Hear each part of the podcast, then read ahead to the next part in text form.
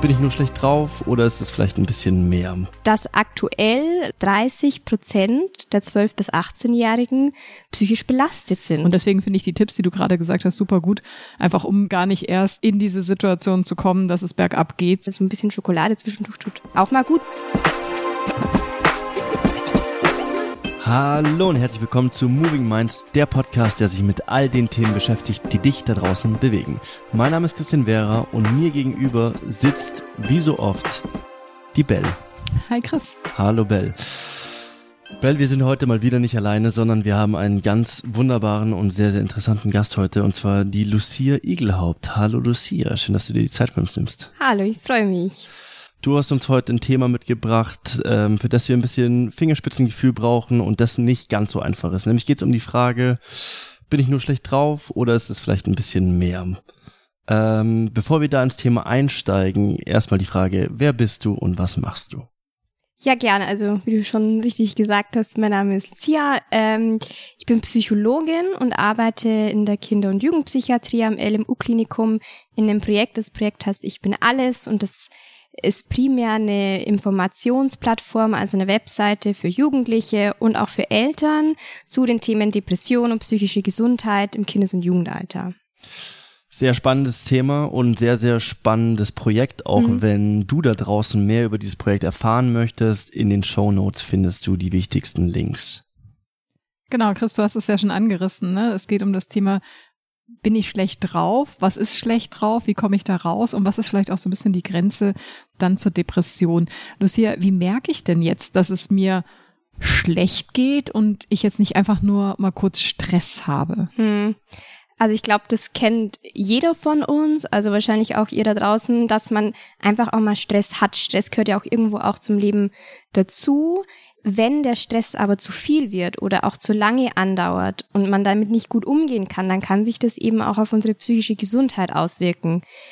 Wie sich das dann zeigt, das ist ganz individuell. Das ist bei jedem anders. Allgemein würde ich sagen, wenn man Veränderungen bei den eigenen Gefühlen, den Gedanken oder dem Verhalten merkt, also dass man schlechter drauf ist, ähm, Vielleicht fällt einem auch selber auf, dass man sich in der Schule weniger meldet, dass man sich nicht mehr gescheit konzentrieren kann, schlechter schläft, keine Lust mehr hat, zum Fußballspielen zu gehen zum Beispiel oder zu einem anderen Hobby oder mit Freunden überhaupt was zu machen, dass man sich da sehr dafür aufraffen muss, da auch keine Energie mehr dafür hat.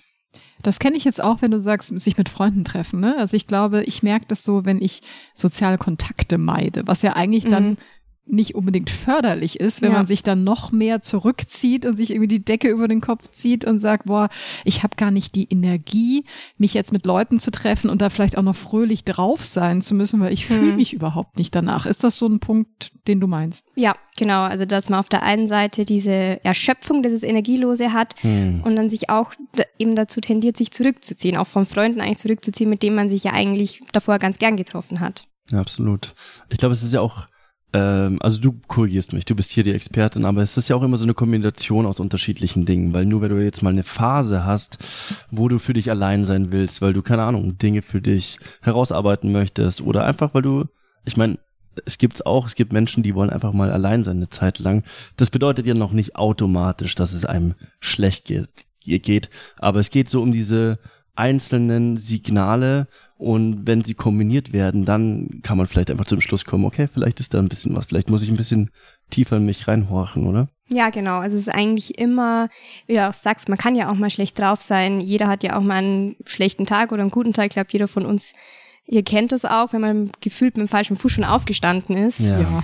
Aber es, wenn sich das aber länger zieht und wenn da mehr, mehrere von den Anzeichen zusammenkommen, ja. dann kann schon sein, dass die Grenze, dass man langsam, langsam an die Grenze kommt, wo man da vielleicht sich auch Unterstützung holen sollte oder mal mit jemandem drüber reden sollte, weil man selber nicht mehr ganz da rausschaffen kann. Was wäre denn jetzt so ein Signal, wo du sagst, okay, da muss ich jetzt vielleicht mal Hilfe suchen, da ist irgendwie eine hm. Grenze mhm. überschritten, entweder bei mir oder ich merke das vielleicht auch bei einer Freundin oder Freund, ja. bei jemand anderem, wo, wo muss ich so ein bisschen achtsam mhm. werden? Mhm. Ja, ich glaube, das ist auch ein sehr gutes Stichwort, auch dieses achtsam sein und darauf auf achten, wie verändere ich mich, wie verändert sich jemand anders. Ähm, allgemein würde ich sagen, also wenn man mehrere der Anzeichen über einen längeren Zeitraum merkt. Also bei uns, man sagt so an sich, äh, über einen Zeitraum von mindestens zwei Wochen, die meiste Zeit des Tages und fast alle Tage. Ja. Da reicht es aber nicht aus, wenn man jetzt ähm, sagt, ich schlafe nur in Anführungsstrichen schlechter, sondern da müssen schon mehrere Sachen zusammenkommen. Und das sind eben diese Anzeichen, wie wir sie gerade auch schon genannt hatten, mit dem, dass die Stimmung schlechter ist, dass man weniger Energie hat, auch weniger Interesse und Freude an Dingen, die man eigentlich ganz gerne macht, was wie Freunde treffen oder den Hobbys nachgehen, zum Fußball gehen, zum Tanzen gehen. Ähm, dann auch sowas eben wie die Konzentrationsprobleme in der Schule. Vielleicht kennt das der eine oder andere bei sich ähm, dass man sich in der Schule nicht gescheit konzentrieren kann, die Noten schlechter werden, dass man eben auch schlechter schläft oder dass man weniger Hunger hat oder mehr Hunger hat, das kann tatsächlich auch sein. Hm. Und dass man auch so Grübelgedanken hat, also so Gedankenschleifen, aus denen man irgendwie gar nicht mehr rauskommt und sich sehr viele Sorgen macht. Das finde ich jetzt auch total spannend, weil du hast jetzt sehr konkrete Sachen natürlich mhm. aufgezählt, was total hilft. Voll. Ich kann mir vorstellen, dass es mich hindern würde, Hilfe zu suchen, weil ich mir dann so denke, so ja, ach, ich weiß, irgendwas stimmt nicht, aber ich weiß eigentlich nicht genau, was mhm. nicht stimmt. Ich bin halt einfach, ich fühle mich so traurig oder ich bin irgendwie ja. nicht, ich lache nicht mehr so oft, ne? Gehe ich ja. dann zu jemandem und sage, übrigens, hallo, also ich, ich lache jetzt nicht mehr so oft, mhm. ich mache mir, ist da, ne? Also wie mache ich das dann? Ja, also zum einen ist auch ganz wichtig, einerseits dieses Gefühl, man fühlt sich trauriger oder man hat weniger Freude, man lacht weniger. Es kann aber auch tatsächlich sein, dass man reizbarer ist, also dass man mm, bei sich selber merkt, ja. dass man ein ganz dünnes Fell bekommt und auf die winzigsten Sachen irgendwie sehr gereizt reagiert. Äh, da würde ich empfehlen, dass du dass du versuchst mal mit deinen Eltern drüber zu reden und das mal anzusprechen, hey, ich merke, mir geht's in letzter Zeit irgendwie nicht so gut. Ich merke das, dass ich schlechter drauf bin, dass ich keinen Bock mehr habe, mich mal mit meinen Freunden zu treffen. Ich schlaf ganz schlecht. Ich komme in die Schule irgendwie gar nicht mehr mit. Also was halt dann dementsprechend bei dir auch zutrifft. Äh, und dann mal versuchen, mit den Eltern drüber zu reden oder mit einer anderen erwachsenen Vertrauensperson. Es kann auch sein, wenn man mit den Eltern, wenn es nicht so gut klappt, dass man aber vielleicht eine Lehrkraft hat oder einen Schulpsychologen oder eine Schulpsychologin, Schulsozialarbeiter, Schulsozialarbeiterin an der Schule, wo man sich mehr gehört fühlen würde oder wo du mhm. dich mehr gehört fühlen würdest und wo du dann hingehen kannst und sagen kannst, hey, ich habe irgendwie das Gefühl, mir geht's nicht so gut, ich kann es aber auch irgendwie nicht so ganz einordnen. Und da auch mit jemandem gemeinsam dann zu so überlegen, ja, was machen wir denn jetzt? Also wie, wie zeigt sich das und ist vielleicht die Grenze tatsächlich überschritten? Und sollten wir uns dann gemeinsam an eine Fachperson wenden? Das finde ich ganz spannend. Also was du jetzt beschrieben hast, ist sozusagen ja auch davor schon, es ist ein schleichender Prozess. Also mhm. du wachst ja nicht auf und sagst, okay, und jetzt bin ich depressiv, sondern es ist ja ein schleichender Prozess, der sich anbahnt und wenn man dann schon so die ersten Warnsignale wahrnimmt und achtsam zu, äh, mit sich selbst umgeht, dann ist ja ein erster Schritt zu sagen, okay, ich teile mich anderen Menschen mhm. mit, denen ich vertraue. Also ich gehe zu meinen Eltern, ich gehe zu meinen Freunden, ich gehe zur Schulsozialarbeiterin, wem auch immer. Jetzt mal angenommen, okay, dieser schleichende Prozess führt sich, wird fortgeführt, okay, und du bist wirklich in so einem Tief. Wie komme ich denn da raus? Ja, das ist gar nicht so einfach, ehrlich gesagt. Ja. Also ich würde auf jeden Fall empfehlen, sich eben, oder dass du dich dann an jemanden wendest, dem du vertraust, entweder deinen Eltern, es kann auch sein, können auch Freunde sein, es kann auch in dem ersten Schritt, wenn man sich ganz unsicher ist, kann es auch die Nummer gegen Kummer sein oder dass man bei den Krisendiensten anruft, also irgendjemandem sich mitteilt. Alles in den Show Notes verlinkt, sorry, ich wollte dich nicht unterbrechen äh, genau einfach sich jemandem mitteilt und wenn der erste Weg über irgendeine Telefon- oder Internetmittel ist, ist es auch vollkommen in Ordnung. Das Wichtigste ist tatsächlich für sich selber zu erkennen oder dass du für dich selber erkennst, okay, ich bin jetzt an einem Punkt, da suche ich mir Hilfe. Das ist natürlich ein, ein Unterschied, wie das, wie das tief ist. Also wie tief ist das tief tatsächlich? Ja.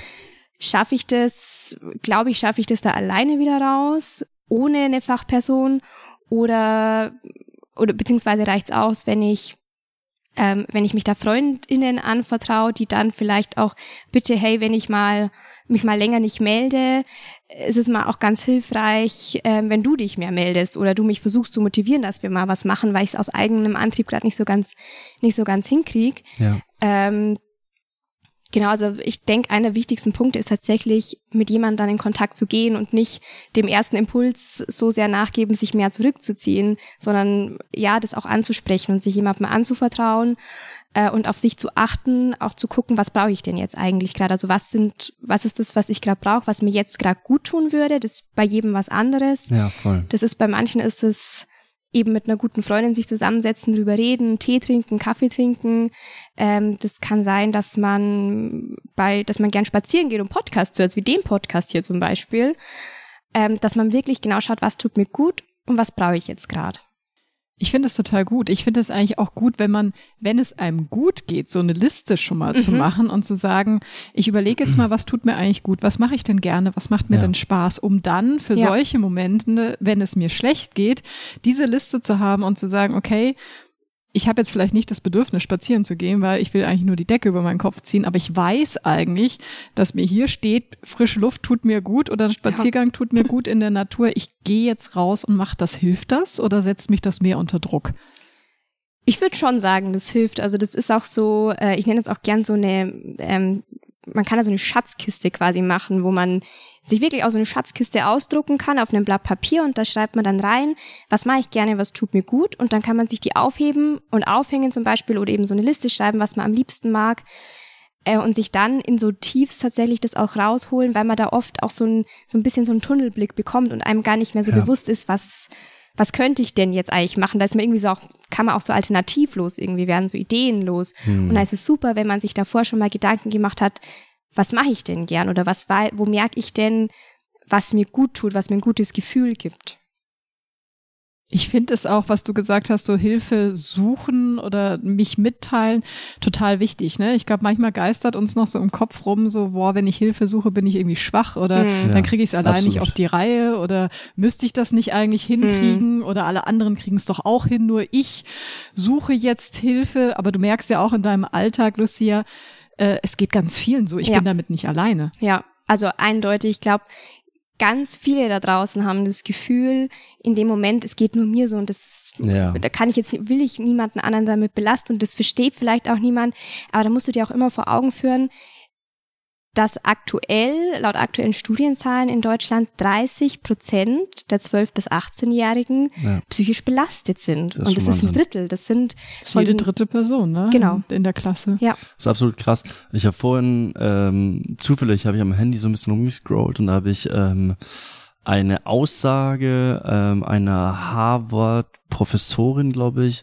Ich habe den Namen leider nicht im Kopf, aber der oder diejenige hat gesagt, ähm, wenn es um psychische Gesundheit geht, sind alle Länder auf dieser Welt Entwicklungsländer. Und hm. ich finde es einen ja. richtig wahren Satz, weil wir alle noch so viel darüber lernen müssen, weil es ist ja noch tab tabuisiert. Ich meine, inzwischen ja. ändert sich sehr viel. Es wird mehr darüber gesprochen, aber die, diese, dieses Symptom oder dieses Gefühl, hey, ich bin damit alleine, hängt ja auch damit zusammen, dass man, dass damit darüber nicht viel gesprochen wird. Ja, das ist auch immer noch mit einem, mit, mit einem Stigma verbunden, also genau, mit einer absolut. Schwäche, weil man es halt nicht so sehen kann wie ein gebrochenes Bein, ist vielleicht ein abgedroschenes Beispiel, aber es ist ja tatsächlich so, es ist trotzdem eine behandlungsbedürftige Erkrankung, aber es wichtig, oder können es behandlungsbedürftige Erkrankungen sein, aber das Wichtige ist, man kann es behandeln. Wenn man sich rechtzeitig an die richtigen Fachpersonen wendet, dann muss man nicht sein Leben lang depressiv sein oder sein Leben Absolut. lang in einer schlechten Phase sein.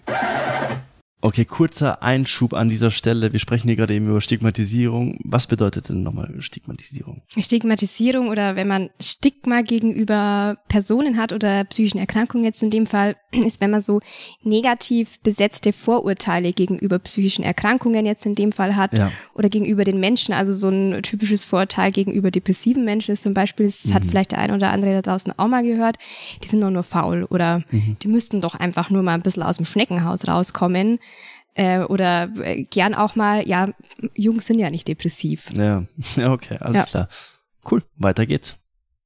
Ja, und es ist auch, ich glaube, ganz wichtig ist auch zu erkennen, es ist, wenn man an, an einer Depression beispielsweise erkrankt, wenn du davon betroffen bist, ist es nicht deine Schuld, mhm. aber es ist deine Verantwortung. Und das zu erkennen, damit umgehen zu lernen und vielleicht einen Weg rauszusuchen, das ist eine Verantwortung und es ist auch wichtig, also sich immer wieder, wie wir davor schon gesagt haben, ins, in den Kopf zu rufen, hey, du bist nicht alleine und es ist auch okay und es ist auch okay, Hilfe anzunehmen und Hilfe zu suchen. Also mhm. teilt euch mit, ihr seid nicht alleine.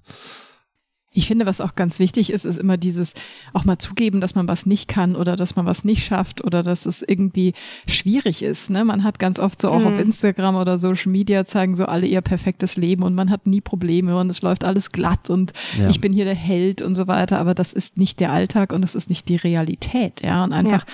dafür auch mehr Reality heißt es ja dann auch immer mhm. irgendwie so ähm, zu schaffen, einfach zu sagen, hey, mir wird das gerade zu viel oder ich, ich weiß nicht, ob ich das schaffe oder bitte hilf mir oder kannst du mich unterstützen? Ja, das ist, ähm, finde ich, so wichtig. Ja, und ich äh, finde es auch sehr wichtig, wie du es eben auch gerade gesagt hast, dass man es vollkommen okay, wenn es einem mal nicht gut geht und Total. wenn man Hilfe braucht. Der Mensch ist ein soziales Wesen. Wir wohnen in einer, wir leben in einer sozialen Gesellschaft.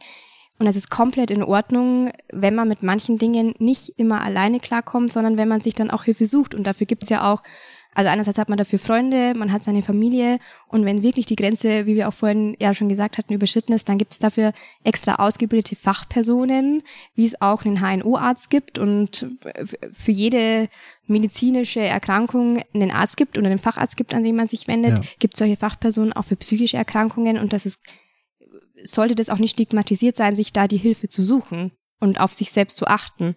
Und auf der anderen Seite ist es aber auch mal okay, wenn ich einfach merke, boah, ich habe jetzt echt viel gemacht oder so, ne? Und jetzt am Wochenende, ich chill einfach mal, ja. ich sitz einfach mal auf dem Sofa und vielleicht lache ich jetzt nicht äh, 24 Stunden am Tag, mhm. ne? Aber das ist das ist dann auch okay, da muss ich mir jetzt noch keine Sorgen machen. Genau, das ist dann einfach auch Selbstfürsorge, wie wir vorhin auch schon gesagt haben, dass man oder dass du auch in dem Moment genau auf das schaust, was du in dem Moment brauchst und das machst, was dir gut tut und dich nicht so was zwingst, was du denkst, dass von dir erwartet wird, sondern dass du da auch ja so ein bisschen in dich reinhorchst, was brauchst du gerade, was tut dir gut und machst du dann auch einfach.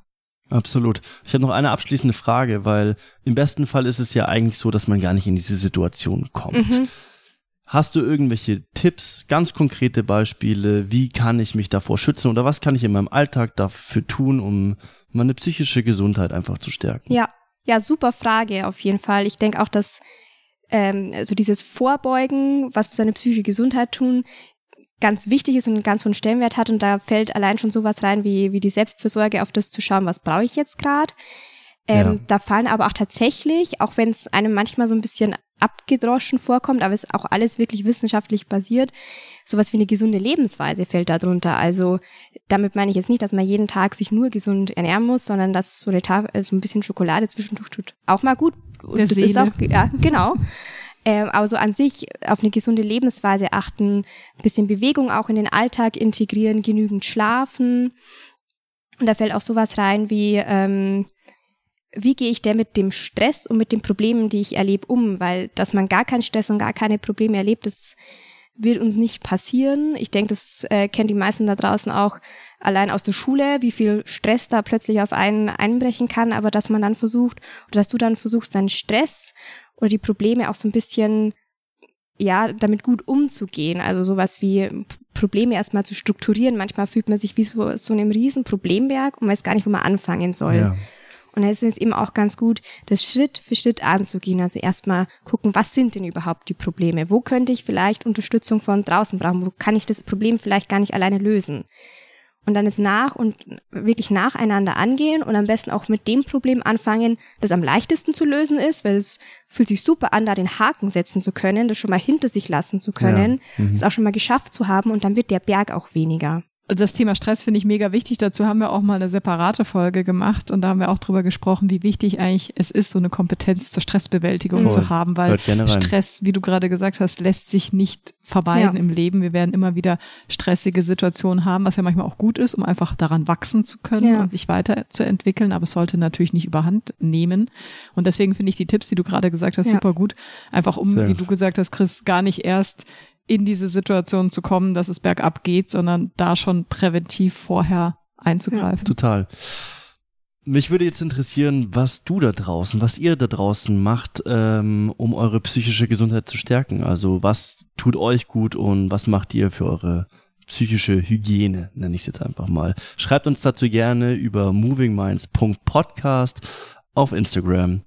Wir freuen uns über jede einzelne Nachricht und ich freue mich auch sehr, dass wir dieses wunderbare Gespräch geführt haben. War, war auf jeden Fall ein sehr lehrreiches Gespräch und ich danke dir, Lucia, für deine Zeit. Ja, danke, dass ihr mich eingeladen habt. Hat mich sehr gefreut. Immer sehr gerne. Alles klar, ihr Lieben. Dann bis, zu, bis zur nächsten Woche hoffentlich. Vielen Dank fürs Zuhören und wir sehen uns oder bis hören uns. Dann. Ciao. Ciao.